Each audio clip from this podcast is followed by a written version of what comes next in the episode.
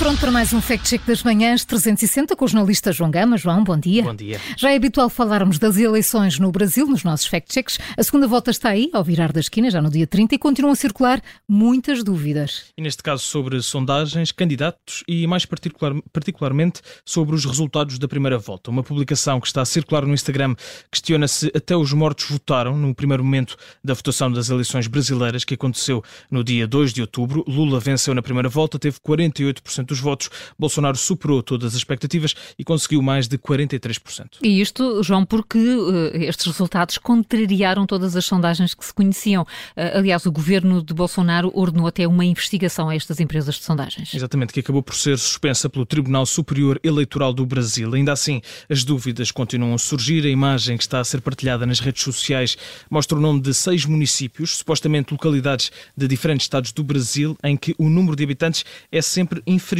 ao número de eleitores que votaram em Lula da Silva, o que faz o autor da publicação questionar se até os mortos votaram no candidato do PT. Aliás, nós vimos exatamente esse tipo de, de acusações agora nas, nas, recentes eleições em Angola, por exemplo. Mas, de facto, o que é que dizem os resultados oficiais? E para descobrir, Paulo, fomos contar voto a voto, cruzámos as informações disponíveis no site do Instituto Brasileiro de Geografia e Estatística, com os resultados apurados e publicados pelo Tribunal Superior Eleitoral. E para começar, logo um sinal vermelho. Nesta lista de supostos municípios estão dois que não existem de todo. Nós procuramos o melhor que pudemos, atenção, mas os municípios de barragem e Nova Liberdade simplesmente não existem. Aliás, só duas destas cidades referidas existem e estão atribuídas aos estados certos, são Antas e Chique-Chique, que são mesmo do estado da Bahia.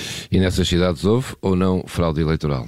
Em Chique-Chique, Júlio, há 43 mil habitantes. A publicação diz que mais de 60 mil votaram em Lula, mas os números oficiais mostram que foram menos de 20 mil. Nas Antas, a imagem diz que 18 mil votaram em Lula, mas apenas uh, tem 11 mil habitantes. Aqui, nem os números oficiais são, uh, os números oficiais da população são mesmo 17 mil habitantes e apenas 5 mil eleitores votaram em Lula da Silva. Portanto, já se está mesmo a ver a cor deste carimbo, não é? Sem, sem termos de ir ao Brasil. Vê-se daqui de um canudo, não é? Daqui, é um carimbo vermelho. Os dados apresentados na publicação que questiona se até os mortos votaram na primeira volta das eleições do Brasil não são verdadeiros. Nós cruzamos os dados oficiais e comprovamos esse erro. Além disso, esta lista que está a circular nas redes sociais tem vários erros. Apenas dois dos municípios existem e estão atribuídos aos estados certos. Muito bem, então, carimbo vermelho neste Fact Check das manhãs 360 com o jornalista João Gama. Amanhã há nova edição e é de novo antes das notícias das sete e meia.